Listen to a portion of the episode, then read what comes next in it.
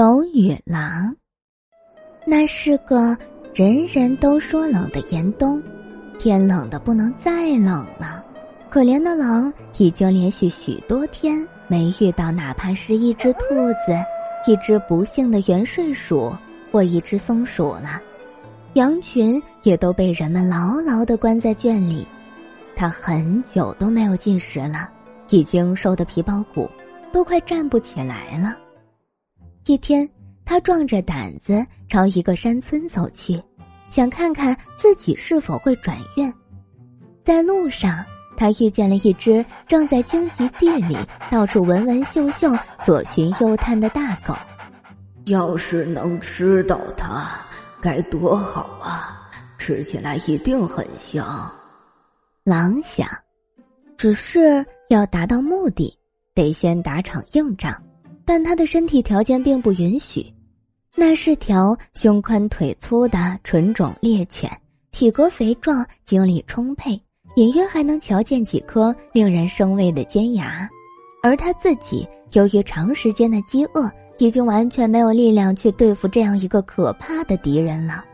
他觉得和对方展开一场和平文明的对话是个更好的选择，于是。他藏起饱餐一顿的念头，尽力摆出一副天使般的面庞，朝狗走过去，亲切的对他说：“早上好，亲爱的表兄，你看起来真精神呐，英俊潇洒，容光焕发，你应该过得很滋润，不愁吃喝吧？而我呢，你也看见了，一眼就能瞧出来，我好多天没吃过东西了。”要是你不嫌麻烦，能告诉我你是怎么做到的，我就感激不尽了。看看我是不是也能照着做，好摆脱现在这个悲惨的困境。狗的心肠很好，可怜的狼说的好话又让他喜悦不已，于是便对狼说：“哦，要是你愿意照着我说的做，吃到撑绝不是一件难事。相反，它简直是世界上最容易的事了。”你就忘掉大山和林子里惨兮兮的生活，来村子里吧。遇到一个能把你领回家的好主人并不难，他会给你舒服的草窝和饭桌上剩下的所有吃食，这样你就再也不用忍饥挨饿，到处流浪了。狼馋的流下了口水。那我需要做什么来交换呢？他问。因为据我所知，没人会无缘无故的去对别人好的。哎呀，简单来说，你只需要做几件事。狗回答道：“看家，要是有乞丐或者流浪汉离家门太近了，你就呲呲牙吓跑他们。还有，要是家里有小孩，就让他摸摸你的脊背，取他在你头顶挠挠痒，或者轻轻拽你的耳朵。”每到这种时候，你都能吃到最棒的食物，享受到你想都想不到的特殊待遇。狼不需要再听下去了，他竟不知有动物过着如此优渥的生活。要是早些知道的话，这般喜人的愿景征服了狼。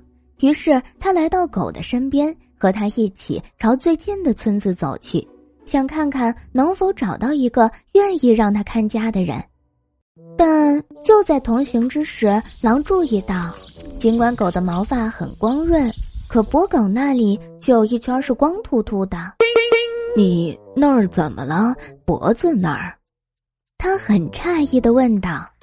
那什么都不是。狗没怎么在意。怎么会什么都不是？狼坚持问。我和你说了，那什么都不是。总得是个什么。狼重复道：“哦，就是到了晚上，他们习惯给我套上一个项圈，再用铁链子拴住，防止我乱动或者跑出去。”狗这样解释，仿佛那是世界上最自然不过的事了。他们会给你套上项圈，还用铁链子把你拴起来。狼说着，立刻抬脚掉了头。我可没料到还有这一条。喂！我可不想要项圈和铁链，要是得这样的话，我还是回森林和高山里好了。